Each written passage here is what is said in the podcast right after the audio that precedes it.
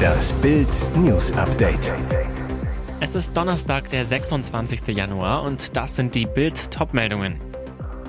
Blutige Attacke im Regionalzug bei Hamburg. Messerkiller tötete zwei Jugendliche. Putins Agenten in Deutschland. BND-Spion Carsten L. hatte Komplizen. Als Supermodel verdiente sie ein Vermögen. Von Tatjana Patitz Millionen soll nichts mehr übrig sein.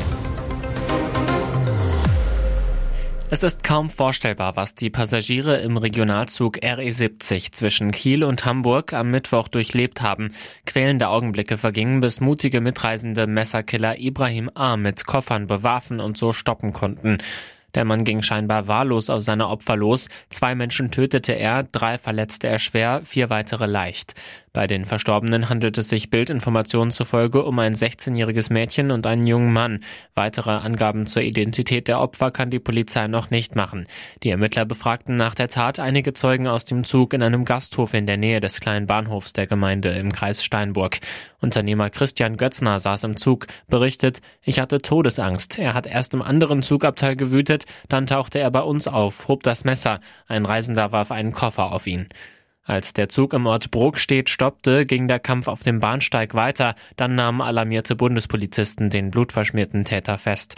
Weitere Infos zu der Tat gibt es auf Bild.de. Nach der Festnahme eines Mitarbeiters des Bundesnachrichtendienstes wegen Spionage für Russland sitzt nun auch ein mutmaßlicher Mittäter in Untersuchungshaft. Der Mann wird nach Angaben des Generalbundesanwalts in Karlsruhe vom Donnerstag verdächtigt, die von dem BND-Mitarbeiter ausspionierten geheimen Informationen nach Russland gebracht und dort einem Geheimdienst übergeben zu haben. Der am Sonntag bei seiner Einreise aus den USA am Flughafen München festgenommene ist demnach deutscher Staatsangehöriger und kein BND-Mitarbeiter. Der BND-Mitarbeiter Carsten L. war am 21. Dezember in Berlin wegen des Verdachts des Landesverrats festgenommen worden. Laut Generalbundesanwalt ist der nun ebenfalls beschuldigte Arthur E. der Mittäterschaft am Landesverrat dringend verdächtig. Die Ermittlungen seien in enger Zusammenarbeit mit dem BND und mit Unterstützung der US-Bundespolizei FBI geführt worden. Der Beschuldigte wurde demnach am Montag dem Ermittlungsrichter des Bundesgerichtshofes vorgeführt. Dieser habe den Vollzug der Untersuchungshaft angeordnet.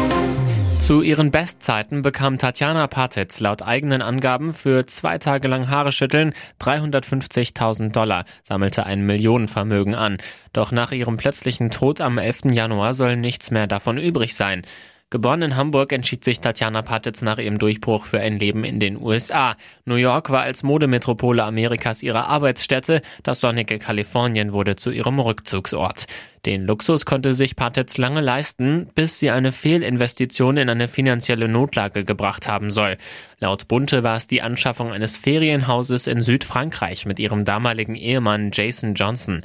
Und obwohl sich Johnson 130.000 Dollar von seinem Onkel lieh und auch Patits Vater versucht haben soll, seiner Tochter finanziell auszuhelfen, brach nach ihrer Ehe auch Patits finanzielle Welt auseinander.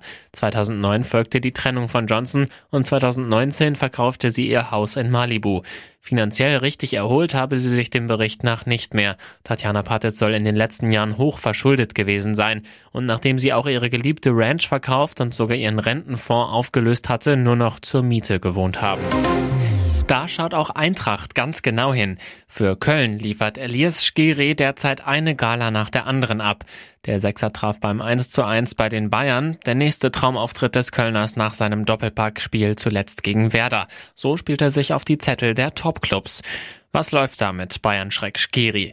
Bild erfuhr, inzwischen hat auch Frankfurt Kölns Mittelfeldabräumer auf der Liste und denkt über eine Sommerverpflichtung des laufstarken Tunesiers nach. Kein Wunder. Skiri mit 13 Millionen Marktwert gibt es ab Juli schließlich zum Nulltarif. Sein Köln-Vertrag läuft aus. Die Verhandlungen über eine mögliche Verlängerung sind vorerst gescheitert. Nicht nur, weil Köln kein großes Gehalt aufrufen kann. Skiri hat den Clubbossen auch bereits signalisiert, dass er nun endlich zu einem Top-Club wechseln und regelmäßig international spielen möchte. Diese Chance könnte ihm Eintracht bieten. Bei den Frankfurtern ist er einer von mehreren Kandidaten für die Position im Mittelfeldzentrum. Im Sommer soll dort unbedingt Verstärkung her. Eintracht muss sich durch den wohl bevorstehenden Abgang von Daichi Kamada für die Zukunft rüsten. Zudem ist auch Gibril Sau heißer Wechselkandidat für den Sommer und Kapitän Sebastian Rode hat bereits angekündigt, spätestens 2024 seine Karriere zu beenden. Und jetzt weitere wichtige Meldungen des Tages vom Bild Newsdesk.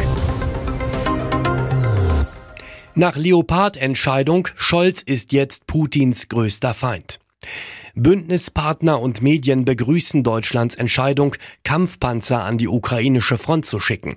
Selbst der friedensbewegte SPD-Fraktionschef Rolf Mützenich dankt Bundeskanzler Olaf Scholz für seine Führungs- und Nervenstärke, warnt aber vor dem Trugschluss, mit der Lieferung des Leopard 2 wäre der Krieg entschieden. Aber panisch und säbelrasselnd sind die Reaktionen in Russland. Dass deutsche Panzer in der Ukraine auftauchen, wird für uns definitiv zur Abwägung führen, dass Deutschland, Militärstützpunkte und andere Orte legitime Ziele sind, schimpft Putins Chefhetzer Wladimir Solovjow in seiner täglichen Propagandasendung im Russen-TV. Es sei Zeit, eine klare und resolute Nachricht zu senden, dass wir Deutschland als Kriegspartei ansehen. Tag 13 im australischen Busch. Diese Lester-Schwester flog aus dem Dschungelcamp. Im Dschungelcamp sitzen immer noch acht Promis und hoffen auf die Krone. Das Zittern vor dem nächsten Rauswurf zerrt an den Nerven. Hunger und Schlafentzug geben der Stimmung den Rest. So könnte der Exit für manchen sogar eine Erlösung sein. An Tag 13 traf es den nächsten. Nominiert waren Topmodel Papis Love Day und Cecilia Azoro. Am Ende musste die Reality-Newcomerin gehen und ließ sich von allen festdrücken. Dabei hatte sie sich mit so manchen von ihnen im australischen Busch leidenschaftlich gezofft. Während Cecilia die Entscheidung mit Fassung trug, brachen bei Papis vor lauter Emotionen alle Dämme. Er kann weiter um die Krone kämpfen. Was für ein Fang! Junge angelt weißen Hai. Was für ein Fang! Damit hat der zwölfjährige Campbell Keenan sicherlich nicht gerechnet. Während eines Angelausflugs mit seiner Mutter in Florida geht ihm ein richtig dicker Brocken an den Haken, ein weißer Hai. 45 Minuten muss Campbell mit der Unterstützung der Crew mit dem Ungetüm kämpfen ehe er den drei Meter Raubfisch an der Seite des Bootes gezogen hat. Dabei muss er ständig festgehalten werden, damit er nicht über Bord geht. Der Hai ist ein Weibchen und wiegt rund 200 Kilo, ist damit noch ein Jungtier, aber trotzdem schon sehr gefährlich. Der größte weiße Hai wurde übrigens 1959 vor Australien geangelt und wog 1,2 Tonnen. Weiße Haie werden über sechs Meter lang und können bis zu drei Tonnen auf die Waage bringen. Sie kommen auch im Mittelmeer und vor der Küste Floridas vor, sind dort jedoch sehr selten. Insgesamt sind diese Tiere stark gefährdet. Der Fang von Campbell ist also eine absolute Rarität und natürlich sein persönlicher Rekord. Sein bis dato größter Fisch war ein 60 Zentimeter langer Karpfen, berichtete Highschool-Schüler aus Boston. Behalten konnte er den weißen Hai übrigens nicht, da diese Haiart weltweit unter Schutz steht. Nachdem der gefährliche Meeresräuber vermessen und markiert wurde, hat ihn die Bootscrew artig wieder freigelassen. Das Video gibt's auf Bild.de. Hier ist das Bild News Update. Und das ist heute auch noch hörenswert. Der frühere US-Präsident Donald Trump darf auf die Internetplattformen Facebook und Instagram zurückkehren. Die seit zwei Jahren geltende Sperre für den Republikaner werde in den kommenden Wochen aufgehoben, teilte der Politikchef des Facebook-Konzerns Meta, Nick Clegg, am Mittwoch mit. Trumps Kontos waren einen Tag nach dem Sturm seiner Anhänger auf das US-Kapitol am 6. Januar 2021 gesperrt worden. Später legte das Unternehmen die Dauer der Verbannung auf zwei Jahre ab dem Tag der Sperrung am 7. Januar. Januar 2021 fest. Der Plan damals, zum Ablauf dieser Zeit sollten Experten prüfen, ob das Risiko für die öffentliche Sicherheit zurückgegangen sei. Nun hat das Expertengremium eine Entscheidung getroffen. Der umstrittene Ex-Präsident bekommt wieder Zugang zu seinen Konten bei Facebook und Instagram. Clegg zur Aufhebung. Die Sperre war eine außerordentliche Entscheidung unter außerordentlichen Umständen. Er betonte, dass Trump sich an die Regeln der Plattform halten müsse und ihm bei Verstößen als Wiederholungstäter schärfere Strafen drohten. Angst um unser Kneipenbier. Der halbe Liter könnte schon bald 7,50 Euro kosten. Jetzt schaltet sich Deutschlands heimlicher Bierkönig Ex-Sportreporter Waldemar Hartmann ein. Ich habe Angst um unser Bier, so Hartmann zu Bild. Das Bier bedeutet den Deutschen sehr, sehr viel. In Bayern sei es sogar Grundnahrungsmittel. Der Teuerschock beim Bier betrifft uns alle. Hartmann fordert daher eine drastische Maßnahme von Politik und Brauereien. Eine Preisbremse. Der halbe Liter in der Kneipe soll maximal 4,99 Euro kosten. Wir brauchen eine Bierpreisbremse und da darf beim Preis keine 5 vorne stehen, so Hartmann. Preisbremse beim Kneipenbier? Zustimmung kommt aus der Politik. CSU-Politiker Erich Ilstorfer zu Bild. Bier muss einen angemessenen Preis beibehalten, der für alle Geldbeutel bezahlbar ist. Fakt ist, seit Jahren sinkt die Lust der Deutschen auf den Gerstensaft. Mit durchschnittlich 90 Litern pro Jahr trinkt jeder Bundesbürger ein Viertel weniger als noch vor 20 Jahren.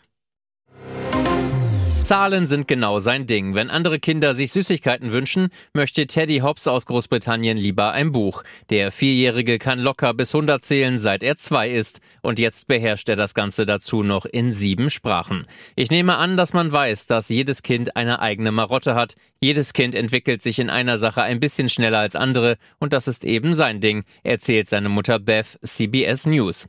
Während des Lockdowns entdeckte er seine Liebe zum Lernen, wollte nur Bildungsfernsehen schauen schauen. Als er sich mal ein bisschen Knete holte, fragte ihn seine Mutter, was er damit vorhabe. Teddy antwortete, er wolle die Umrisse von Kenia ausschneiden. Sein schlaues Köpfchen hatte bald das Interesse des IQ-Clubs Mensa geweckt. Sie meinen, dass er die Auffassungsgabe eines Achtjährigen habe und machten ihn im Alter von drei Jahren und sieben Monaten zum jüngsten Mitglied in Großbritannien. Macht der kleine Teddy denn nur schlaue Dinge oder kleckert er auch mit seinem Essen rum, wie andere Vierjährige auch? Seine Mutter lacht und sagt, er ist ein ganz normaler vierjähriger Junge. Er findet Kacke sehr lustig.